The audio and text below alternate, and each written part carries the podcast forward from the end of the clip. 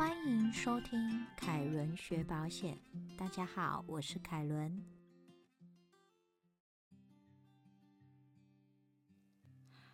这一期的凯伦学保险，想跟大家聊聊关于在核保期间发生理赔的争议。有时候会听到保险业务人员跟保护说，只要要保书送进保险公司，契约就生效了，发生理赔也不用担心。其实，保险契约的生效过程，应该是先透过保险业务员讲解保险商品的内容，也就是邀约的引诱，再由要保人填写要保书，向保险公司申请要订立保险契约，必须要等到保险公司同意承保后。契约才会发生效力。在保险法施行细则第四条第三项中有规定哦，如果人寿保险人同意承保了，生效日会追溯到预收相当于第一期保险费金额时。那我们一起来思考几个问题哦：保险公司同意承保前发生保险事故是可以理赔的吗？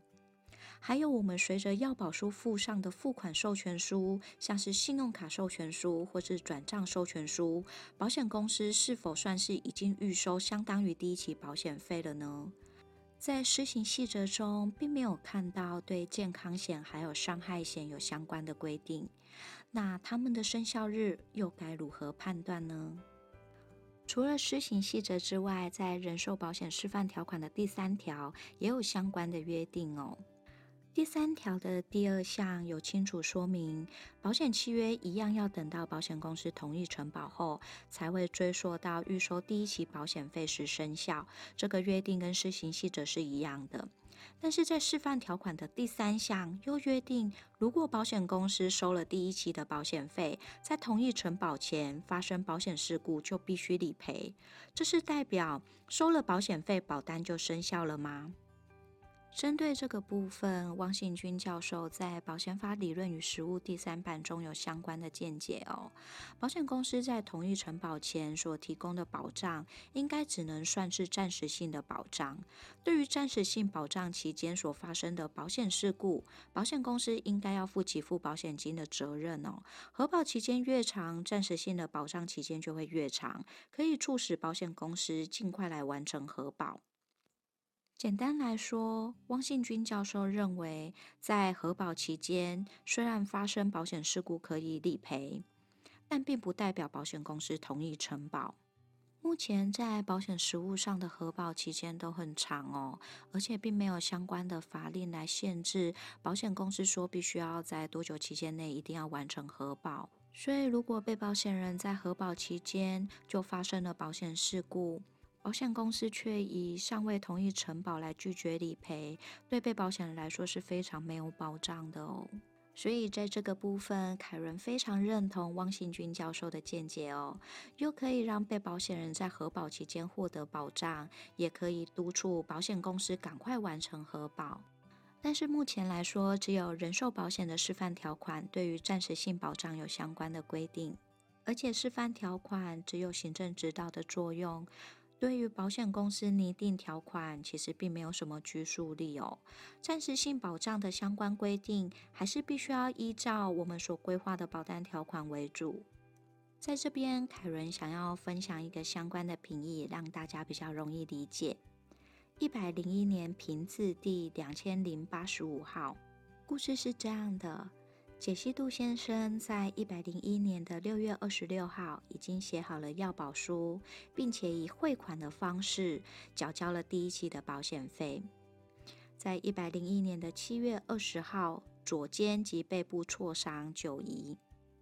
保险公司其实在一百零一年七月五号就已经有通知业务员该件不承保了，但是业务员却一直拖延到一百零一年的七月二十一号才通知杰西杜先生。也就是说，杰西杜先生在七月二十号左肩及背部挫伤就医之后，才接到通知，保险公司不同意承保。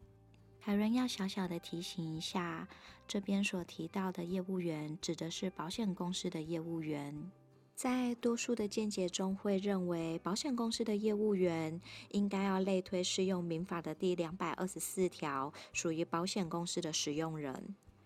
所以当保险业务员犯错时，就等于是保险公司自己犯的错一样。